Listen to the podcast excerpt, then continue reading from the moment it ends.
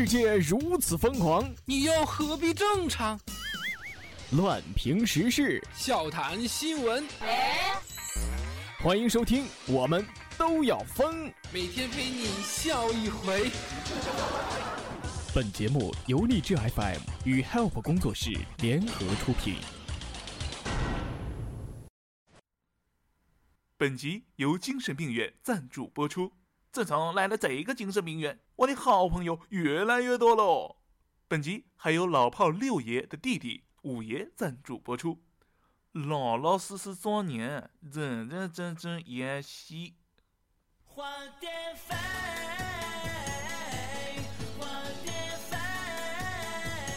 胡说节操新闻，辣评网络糗事。Hello，大家好，这里是由荔枝 FM 和 Help 工作室联合出品的脱口秀，我们都要疯。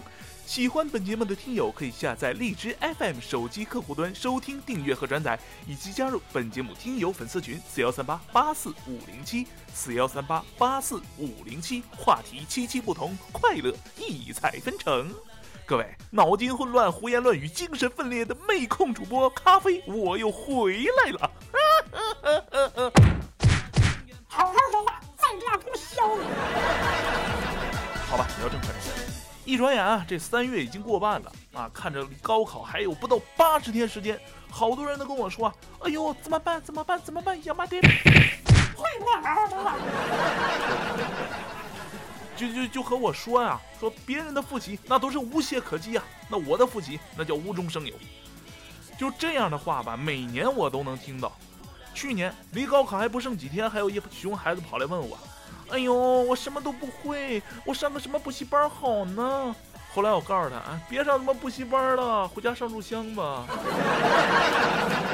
要我说，补习班你上上什么都没有用。现在的熊孩子啊，那教育都是从小屁孩抓起的。三月初，新闻爆出了一个小屁孩作息时间表，哎，是一母亲在朋友圈里发的一图。这位妈妈给自己的小屁孩呢制定的时间表是：每天早上五点起床，一直要各种学习。除了周一到周五学校正常的上课之外，还有古文、钢琴、围棋啊、毛笔书法、奥数、跆拳道、游泳、英语、拉丁舞等九种课程。晚上十一点才能睡觉，每天只睡六小时。哎呦，太狠了！以前有个地主半夜鸡叫，哎，这比他还狠。但这母亲不觉得苦，她认为。围棋、奥数锻炼逻辑思维能力，跆拳道和游泳呢锻炼身体，增强男子气概；弹钢琴、学拉丁舞，培养艺术气质，以后找女朋友有帮助。就是孩儿他妈，你考虑的是挺周全，但是吧，就是找女朋友这事儿哈，关键吧，看脸，然后是看身材，当然最重要的，最后还是要看取向，好吗？好好的。昨天呢，咖啡我走在大街上啊，鞋带松了，下意识的就要蹲下去系。哎，突然一个鲤鱼打挺，我又起来了。为什么呢？因为我不能蹲呐。这万一要是让人拍下来放到网上，你让人家怎么看我？让我的家人怎么看我？我同事怎么看我？听友朋友们怎么看我？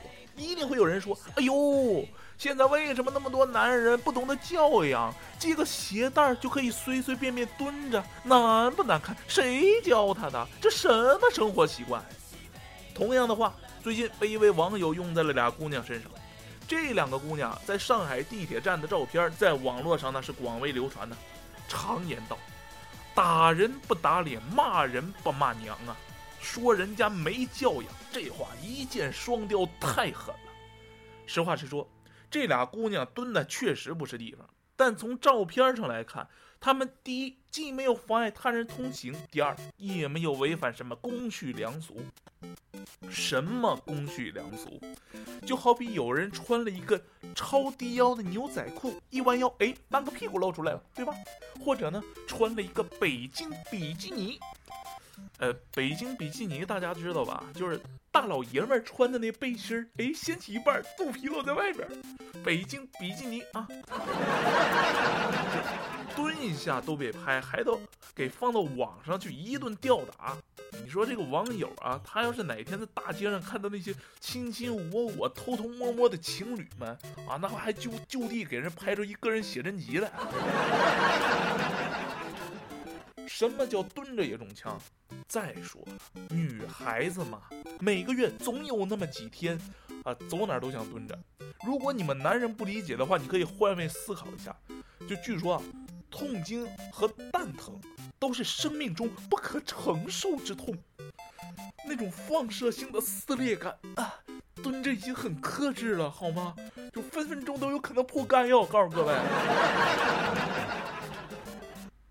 在过去的一年里呢，北京在全球宜居排行榜城市里面上升了五名，现在排在第六十九位，而且是蝉联了中国内地最宜居城市。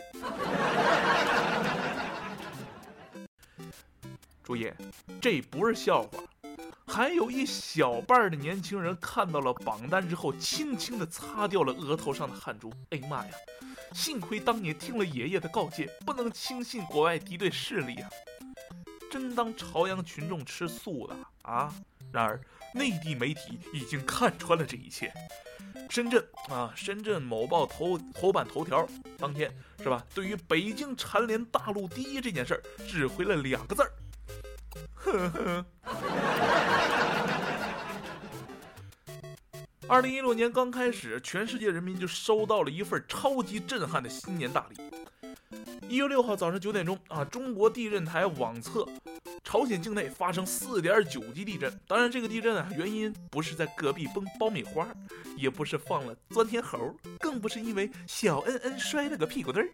朝鲜最高国家领导人，大家喜闻乐见的我们的老朋友金正恩同志宣布，朝鲜第一枚氢弹在这一天试射成功了。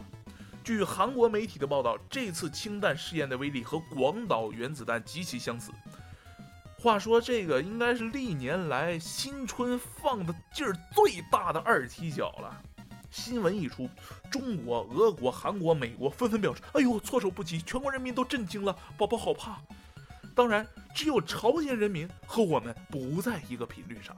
核试验之后，他们举国欢庆，欢欣鼓舞，锣鼓喧天，鞭炮齐鸣。当天就有超过十万的朝鲜人上街热烈欢送。参与氢弹的科学家跟工人，呃，朝鲜朋友的步调呢，跟世界人民向来都是不太一致的。毕竟斯维达是属于整个宇宙的，是吧？其实这事儿最缺德的是什么？爆炸的时候是上午，美国刚好是半夜，就就就这么害着联合国纽约总部，是不是？天蒙蒙亮就紧急召开会议。你就想那一屋子的起床气，你可以想象的。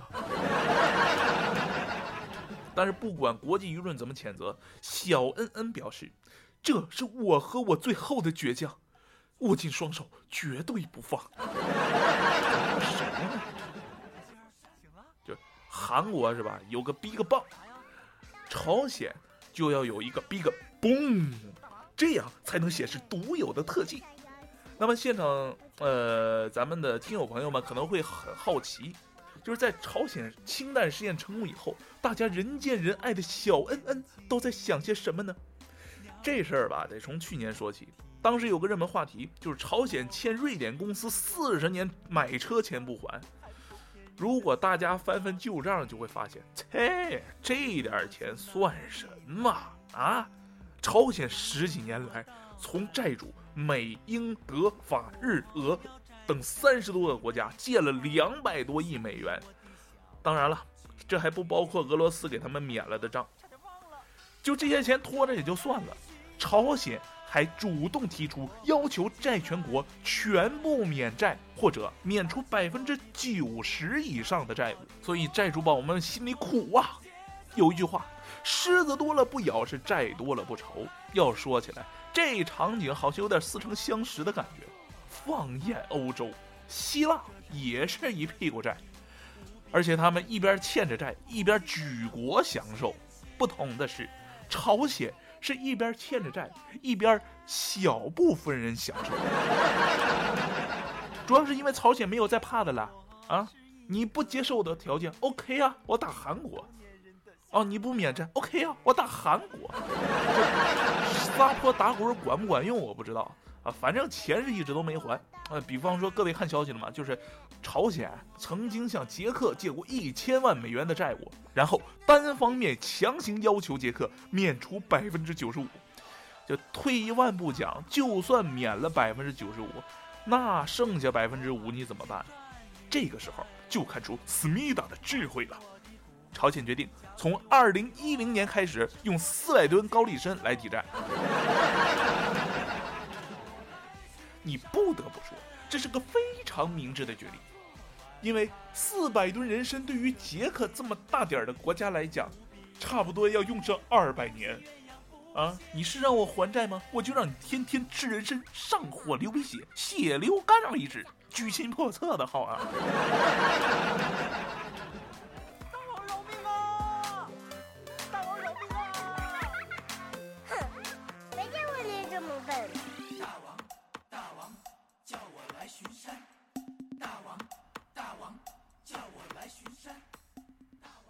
好的，节目的最后依然是我们的听友点歌环节。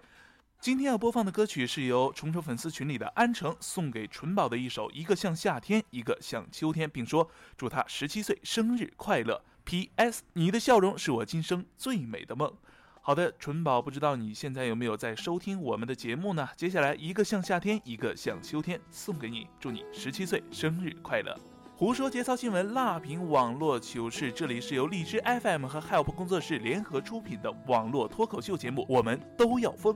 我是主播咖啡，今天的节目就到这里，我们下期不见不散，拜拜。